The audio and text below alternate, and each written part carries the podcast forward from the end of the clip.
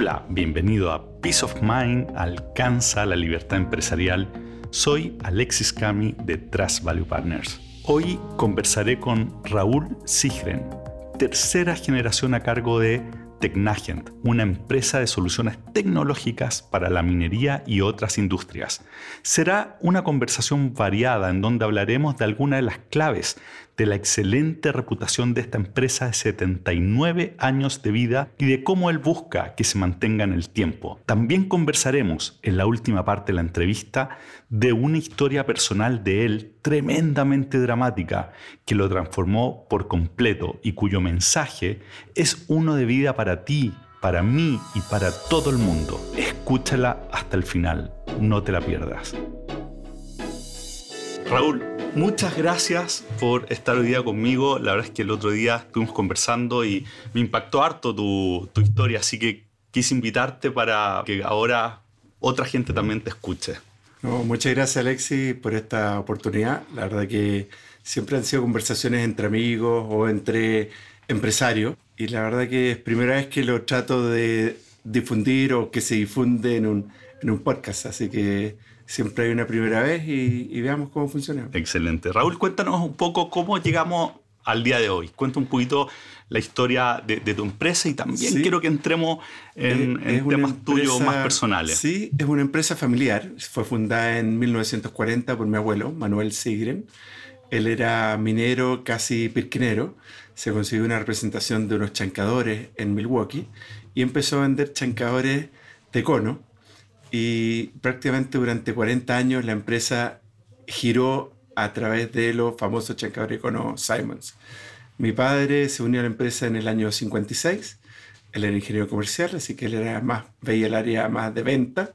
Yo me uní a la empresa en el 83, yo soy ingeniero mecánico, así que yo veía más la, la parte técnica. Y hoy día tengo dos hijos ya trabajando con nosotros, por lo tanto es la, es la cuarta generación.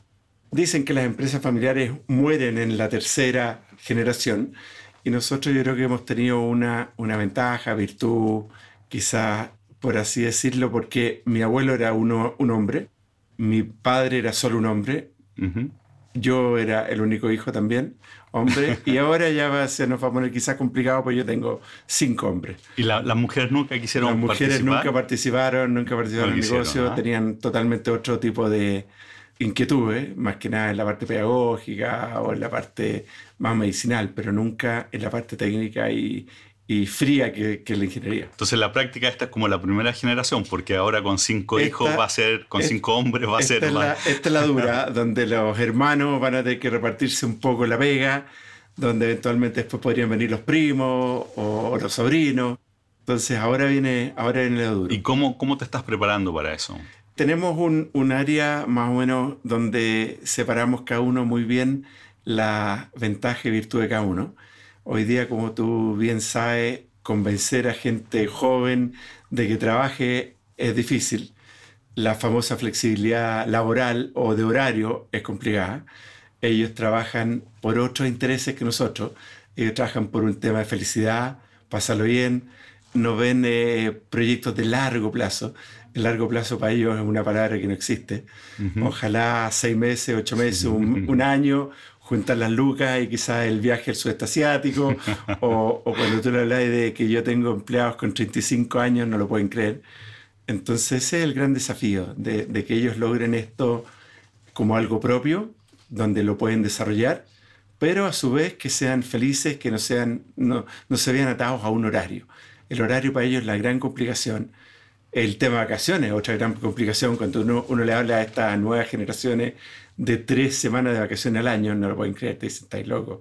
Yo quiero dos semanas en el invierno, ojalá tres en el verano. Entonces es un eterno desafío eh, diario, donde uno, al revés de lo que uno pensaba en nuestras generaciones, uno los tiene que ir encantando a ellos todos los días y dándoles desafíos y dándoles oportunidades, porque si no se aburren, es que es una palabra que tienen en la punta de los labios, aburrirse rápidamente y buscar otra cosa. ¿Y cómo estás haciendo ese encantamiento? ¿Cómo, cómo, cómo haces para que el negocio, la empresa sea, sea atractivo para, para ello? Nosotros, mi tema personal, y que me costó mucho convencer a mi padre, porque viene de la escuela mucho más antiguo que yo, de que si tú tenías gente contenta, si tú tienes gente feliz, que viene acá a realizarse de alguna forma, ya tienes la mitad del camino ganado. Y con los niños y todo, hoy día tú tienes que tenerlos haciendo cosas que a ellos les guste. Si en algún minuto te dicen, no, yo no quiero llegar a las 8, quiero llegar a las 9, perfecto, llegan a las 9, trabajan por objetivos, no trabajan por tiempo. Ellos no, no conciben marcar tarjeta. Si bien nosotros tenemos un reloj control y todo, tenemos la flexibilidad. Si tú logras que esa gente tenga su espacio propio dentro del tiempo laboral, donde haya, por ejemplo, nosotros tenemos un recreo a las 10 de la mañana, donde tienen 15, 20 minutos para tomar un café con sus compañeros, compartir historias. Es, toda la, toda la empresa. toda, toda la empresa y, y los niños, por así decirlo, estos jóvenes, lo han evocado como ellos, porque en el fondo uno los sacó de la universidad, de otros trabajos, a un ambiente donde ellos de alguna forma están obligados a conversar con su entorno, salir de las pantallas. Yo soy, soy un enemigo de que estén metidos mirando la pantalla todo el día, cuando yo le digo, oye, el mundo real está afuera, no en una pantalla virtual. Y ahí uno les va cambiando paradigmas donde dicen, en realidad, conversar con otra persona, conversar con otro colaborador, es infinitamente mucho más provechoso a que ver lo que dice la pantalla o del celular o la pantalla del computador.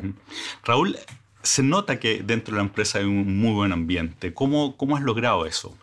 Yo diría que por lo mismo, porque en el fondo traspasamos los éxitos de nosotros. A veces, muchas veces uno dice la gente se traduce en monetario, sí, efectivamente, compartimos ciertos bonos, pero también compartimos derrota, también nos apretamos. Y yo diría que la... pero ¿cómo, cómo, compartes derrota? A ver. En el fondo, cuando uno pierde un negocio, que no le duele al vendedor, en el buen sentido de la palabra, que nos sintamos afligidos todos, que reestructuremos un presupuesto. Pero digamos... para, para, para, hacer un doble clic ahí, ¿cómo haces por, normalmente, por ejemplo, un vendedor?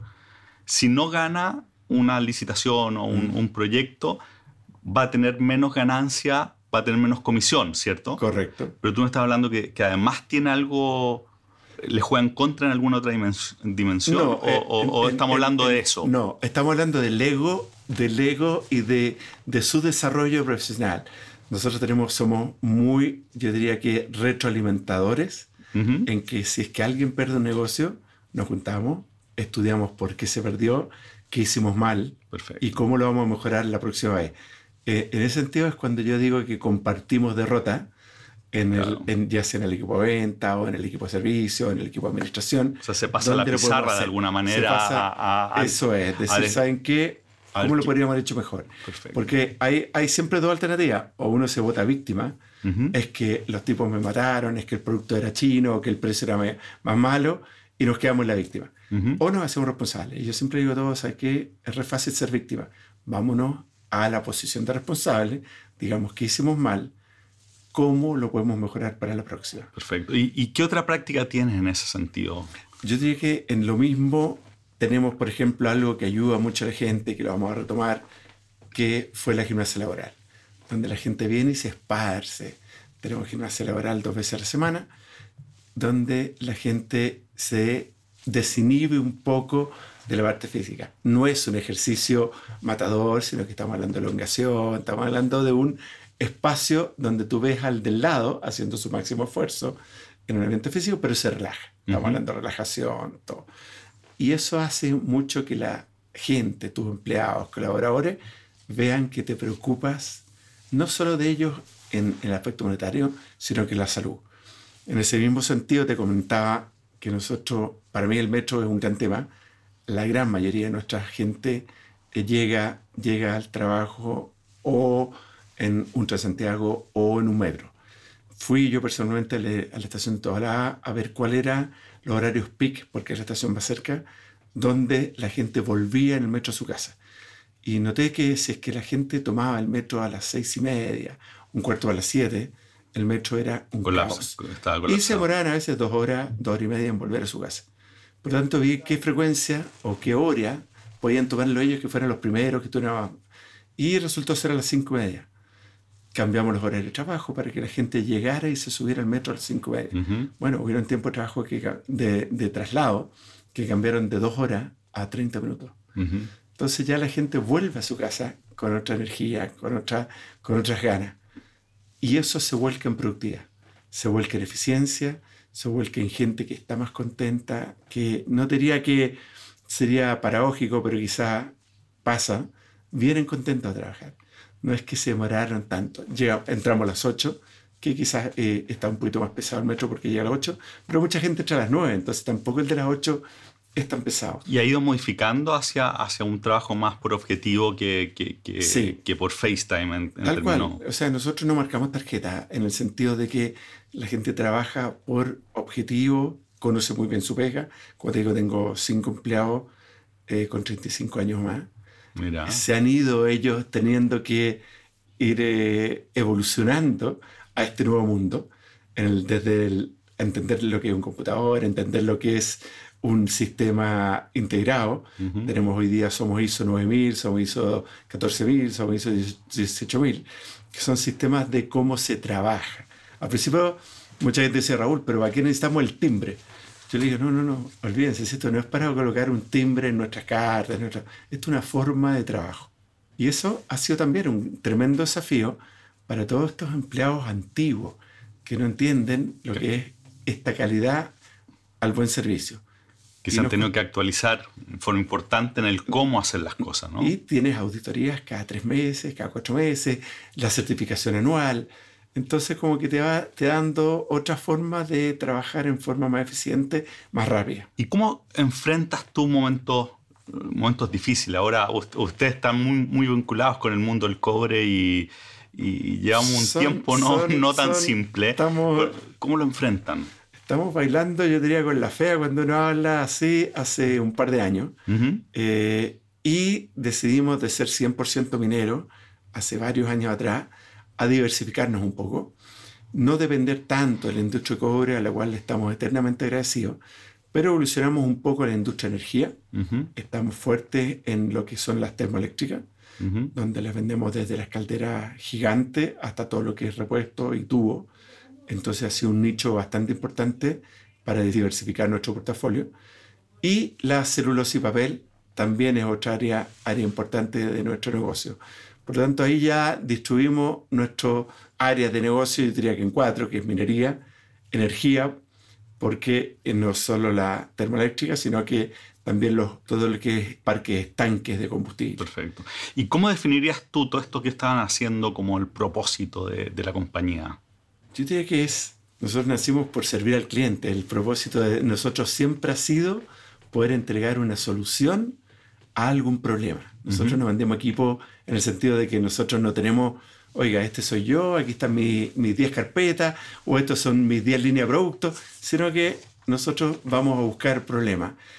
nuestra, nuestra proyección hacia adelante obviamente es seguir siendo una gran solución para diferentes problemas tecnológicos, ya sea para la minería, ya sea para la energía, ya sea para el celulosa y papel. Y ese es nuestro gran, gran desafío, porque hoy día, eh, si uno no le mete valor agregado, nos pueden comprar nuestro mismo producto en Internet o a través de un dealer, que también nos ha pasado. Bueno, de hecho conversamos la otra vez de que, de que una, un gran valor es, la relación que tú construyes con, con tus clientes. ¿Cómo en una, en una época en donde ahora cada vez se está licitando más y cada vez el precio lamentablemente eh, está siendo más importante. ¿Cómo, ¿Cómo lo enfrentas? Tal cual. Como bien dices tú, hoy día el valor agregado es, es todo. Nosotros antiguamente, por ejemplo, vendíamos un pesómetro. Pero hoy día la gente, el pesómetro te lo puede comprar en cualquier parte, si bien hay que diseñarlo, que hay que de alguna forma hacerlo a medida, pero nosotros creemos que el camino va a vender toneladas. Entonces, eh, ahí es donde viene nuestro nuevo desarrollo, es poder decirle, ¿sabes que yo le coloco el pesómetro, que es un sistema de pesaje para una correa transportadora? Pero ya no me compra el equipo, cómpreme el servicio de toneladas por hora. Por lo tanto, yo le garantizo a él que él va a tener en su correa un tonelaje por hora. Y yo me preocupo de esta caja negra que es la instrumentación, todo. Hoy día yo creo que... Te conectas con la última, al final, con, la, con, con el resultado final. El resultado final el minero o el de la celulosa, todas estas cajas negras, ellos de repente no lo entienden. Pero nosotros nos hemos especializado en balance metalúrgico, en balance de, chip. Entonces, al controlar tu balance, nosotros nos hacemos cargo de todos estos parámetros de medición. Y yo diría que ese, ese Hace un hacia allá va la, la, proyección. Pasemos ahora, hablemos como con Raúl el empresario. Hablamos un poquito de la empresa, ahora tú como empresario. Sí. Cuéntame, ¿qué te agobia, qué te apasiona en, yo diría que Primero, eh, agobia, es difícil, ¿ah? difícil porque la verdad que, que, que, yo he tenido temas personales más o menos importantes. de los eh, cuales vamos a conversar a continuación. pero yo diría que me agobia ver que no puedo lograr los resultados en el tiempo y forma con que a mí me gustaría. Eh, yo vengo de una escuela muy dura, desde mi abuelo, mi padre, donde los resultados hay que obtenerlos no diría que acomode lugar porque tenemos una base ética muy, muy fuerte, pero sí, buscar, buscar esos resultados, ojalá en tiempo y forma. Cumplir, a mí me agobia muchísimo no poder cumplir con, los clientes. Nosotros tenemos una historia, como te digo, de 79 años, no tenemos ni una sola factura impaga y no tenemos ninguna sola referencia que no podamos mostrar. Y eso, eh, en el fondo, es tu reputación, es tu, nombre. Y, y, lo que más me puede asustar a mí es que es tachar el nombre. Decir, oiga, no, Tecnagen, ni por loco, yo no le compro a Tecnagen nunca más. No. Ese yo diría que es mi gran miedo Y mi pasión, mi pasión va de la misma manera de seguir teniendo el nombre Tecnagen muy, muy bien en alto, que la gente no, no tenga como un proveedor absolutamente confiable. Confiable, la confiabilidad. Eh, es que es todo, para nosotros es todo, porque nosotros no fabricamos, nosotros vendemos imagen. Y uno cuando vende imagen en mercados donde todos se conocen, que es la minería, la energía, la celulosa, te cuesta 79 años quizás en llegar a donde uno está, pero te va a costar un porrazo en bajar al, bajar al suelo nuevo. Entonces yo a mi ingeniero le digo siempre, no vendan algo que no crean que va a funcionar, que lo entreguemos a tiempo, no ofrezcan paquetes de humo, seamos aterrizados, digamos siempre la verdad, y ahí no, no nos puede ir mal. Perdamos una orden si es que creemos que no va a funcionar, déjenla, déjenla para alguien más, pero nosotros vendamos soluciones reales. Y hoy día, ¿cuánto se, se valoriza eso versus porque frente, frente a las promesas que escuchamos todos los días de, entregar cosas, pero en tiempos ridículos, a, precios ridículos, ¿cómo, cómo, eh, es cada, día, eh, cada día más difícil? Porque efectivamente tenemos una amenaza, por decirte, con los chinos, tenemos una amenaza con gente que está desesperada por vender, por lo tanto, entre comillas, compra órdenes a un precio muy, muy barato y después no puede entregar y no puede tampoco dar la solución. Y ese es un tema. Es un gran tema de todos los días, el cual tenemos que lidiar. Hay veces que nos va a ir bien, hay otras veces mal. Estar muy cerca del cliente y decir, está bien, vas a comprar barato. Pero no, no estás evaluando solo el capital, estás evaluando una parada de planta. Claro. Estás evaluando un riesgo hacia tu personal. Nosotros en la vida hemos tenido accidentes. Por lo tanto, para nosotros también algo que funcione y que no le produzca un accidente al cliente es súper importante. Y cuando le empezamos a meter esos parámetros en su evaluación, ahí, ahí, recién cambia, cambia todo. Cuando le dice, está bien, vas a comprar barato, pero esto no es como comprar dos autos chinos y tener un auto chino en el garage y se te echó a perder un auto y después sacaste el otro. Acá estamos hablando de una parada de planta, acá estamos hablando de dejar de producir. Y si eso a veces el cliente no lo coloca en su evaluación, porque no es de él, porque el solo proyecto y después producciones diferentes, ahí empieza el problema. Raúl, ¿quién fue tu mentor como empresario? Yo diría que mi padre. Mi padre fue el gran mentor por su forma de ser, por su ética, por su totalmente casi excesivo fanatismo de hacerlo bien, de, de, no vender nada que no funcionara. Si bien él buscaba debajo las piedras, inventaba 20.000 negocios, un tremendo emprendedor, grande idea, siempre con un poquito de pie a la tierra.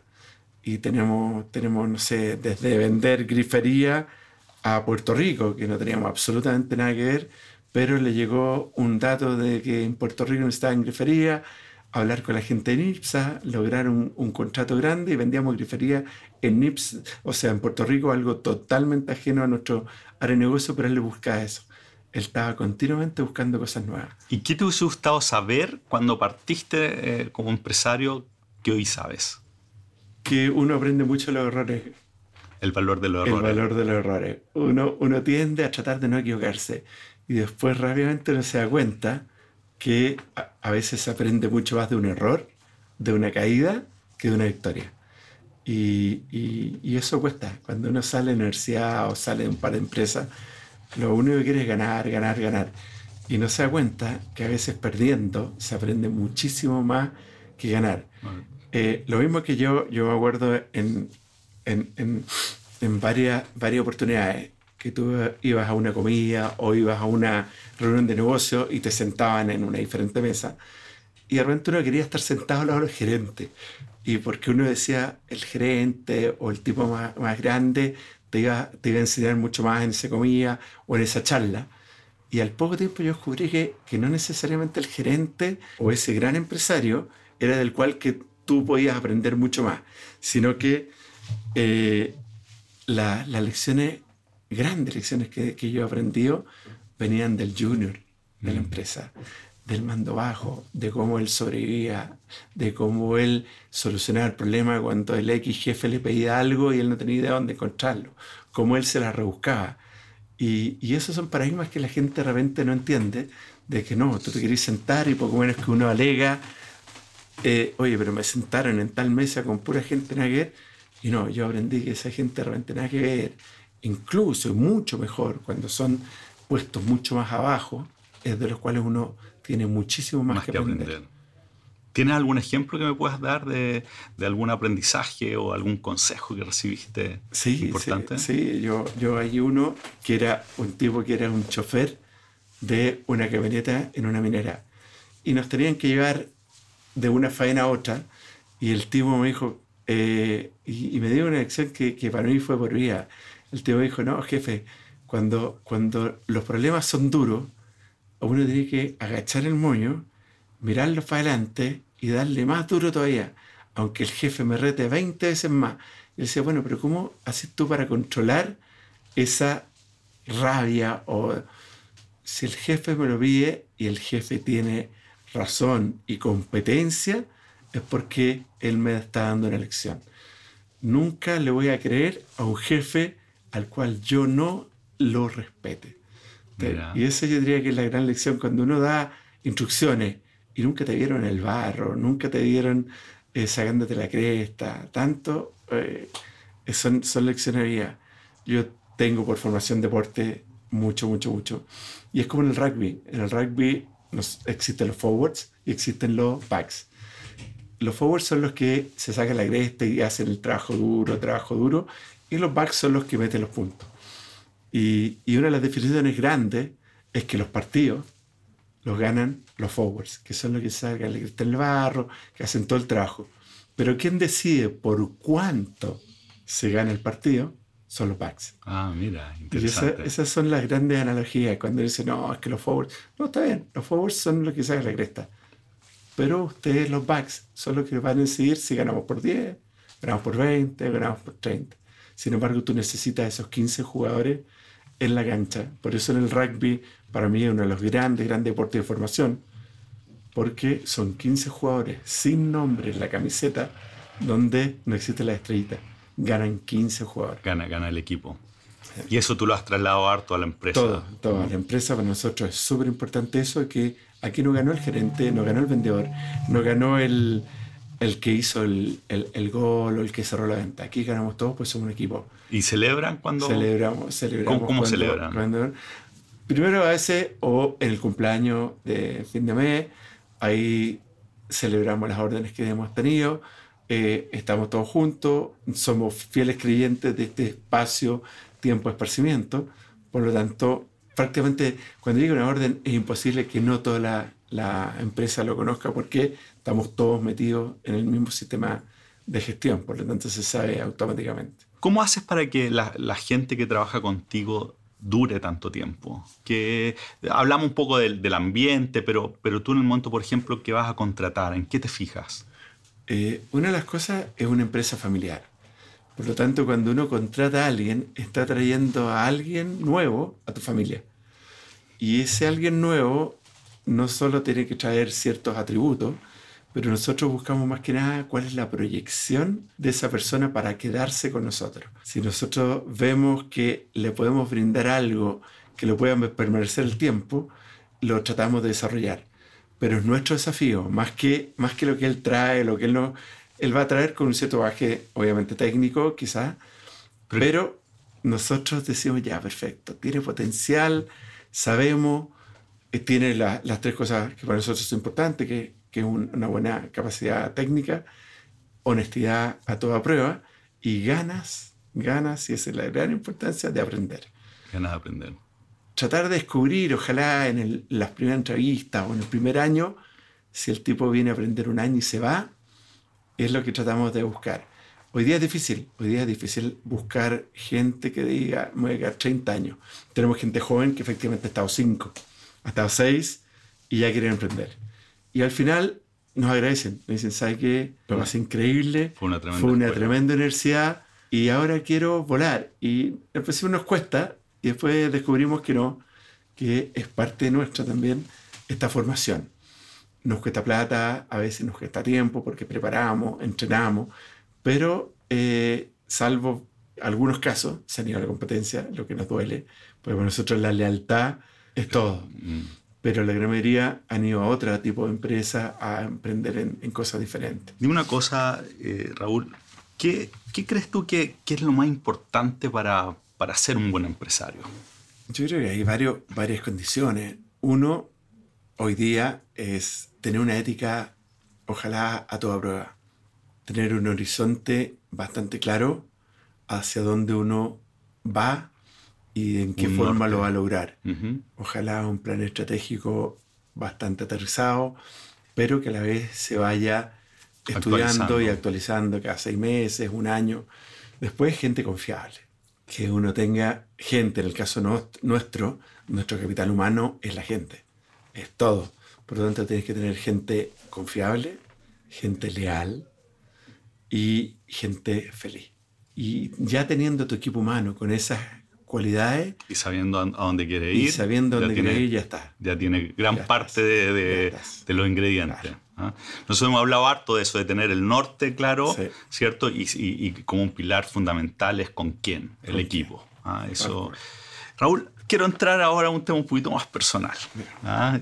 Porque tu historia personal ha influenciado mucho en cómo tú vives el, día a día en la empresa.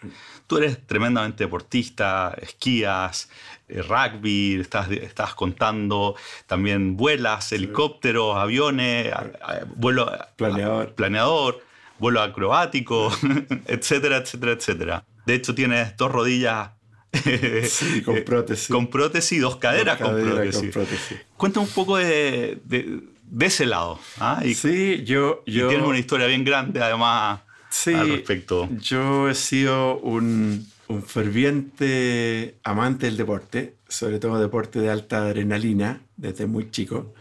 Para mí el deporte es vida, es una parte muy importante de mi persona.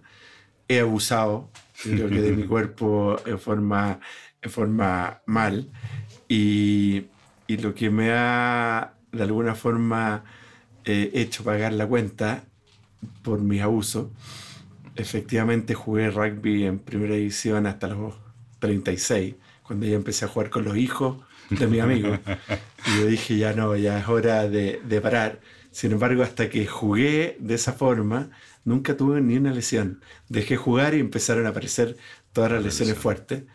Me tuve que cambiar una rodilla a los 40 muy a regañadientes, primero una cadera, también tres meses antes, primero fue una cadera, después fue una rodilla, regañadientes de los doctores porque me decían que era muy joven. Yo le dije, oiga, tenemos que creer, pero yo quiero pasarlo bien ahora.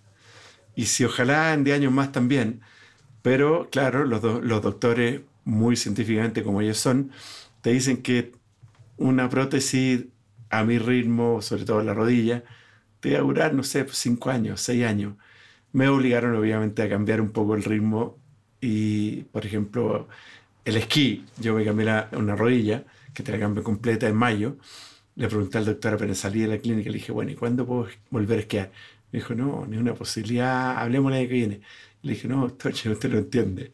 Yo voy a esquiar este año y el 15 de agosto estoy esquiando.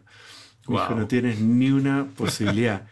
y efectivamente fui muy mateo en todo lo que fue kinesiología. Y el 15 de agosto estaba esquiando como si tuviera 18.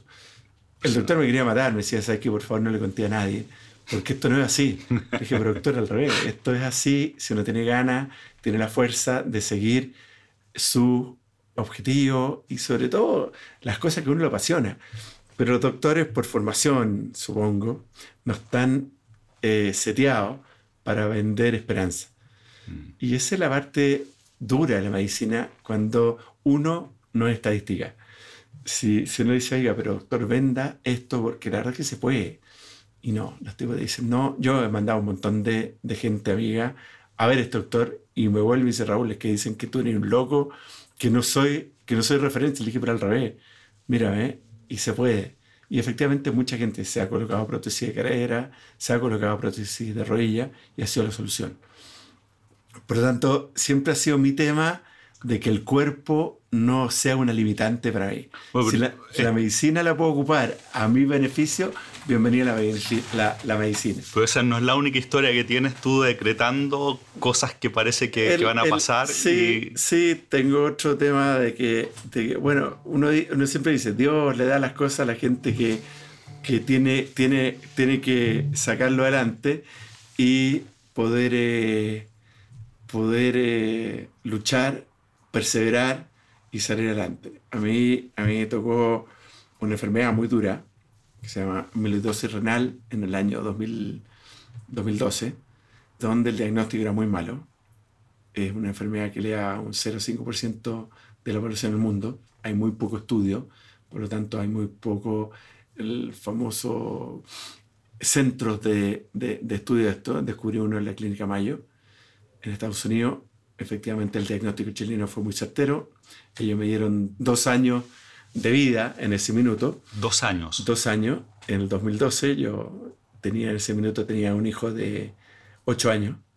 Los otros eran mayores y dije, wow, no. Y el diagnóstico, al revés, el, el síntoma, el único síntoma que yo tenía era que se me hinchaban los pies. Entonces yo ahí realmente dije, ¿sabes qué? No, yo no me, yo me puedo morir en una avalancha, me puedo morir que se me caiga el avión, que se caiga el planeador, pero en una clínica y postrado en la cama, ni una posibilidad. Me hicieron un, un trasplante de médula. ¿Qué provoca esta, esta enfermedad? Nadie sabe. es autoinmune, le puede dar a cualquiera. Nadie sabe por qué da.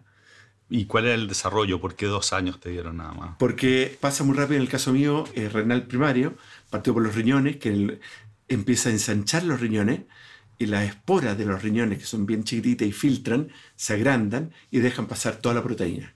Al dejar pasar toda la proteína, el cuerpo queda sin proteína. Por lo tanto, tú puedes ir al gimnasio 10 horas al día y no desarrollas musculatura. Te puedes comer 20 vacas al día y toda esa proteína se, pierde. se pierde. y va muy rápidamente al corazón. El corazón lo endurece y se va. Trasplante no es posible porque primero cuando te hacen el trasplante de médula y te tiran a, una quimio muy muy fuerte durante dos días, ya no eres sujeto a trasplante. En el caso mío, guardé también células madre y parte de mi médula en una buena cantidad para, ojalá, en un próximo trasplante. Pero lamentablemente yo, estando en la burbuja, a los cinco días se me revienta el, el colon y prácticamente no pasaba, no pasaba la noche. Ahí tenía otra experiencia muy fuerte, que ahí fue cuando me di cuenta que yo no me iba a morir de esto, donde el médico, de forma muy fría, me dijo, mire, si usted sabe rezar, rece porque esta noche usted no pasa, porque no hay nada que pueda parar la hemorragia, de acá no lo puedo sacar a pabellón, porque usted tiene cero defensa, por lo tanto es imposible. Acá dentro de esta, de esta salita no lo puedo operar Así que le dije, bueno, doctor, ¿qué, ¿qué, es lo que tendría que pasar si podría pasar algo? Que las plaquetas se olviden de, la médula y vayan directamente a tapar la perforación del colon, pero me dijo, eso es prácticamente imposible.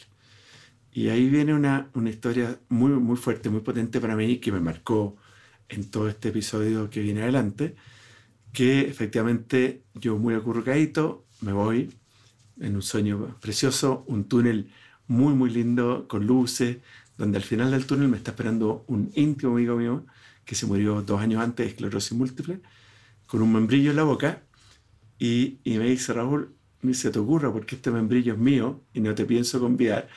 Y como cuando uno era muy chico, lo languetea entero, como para que me diera asco, y me dice, así que devuélvete porque tú aquí no tenés nada que hacer.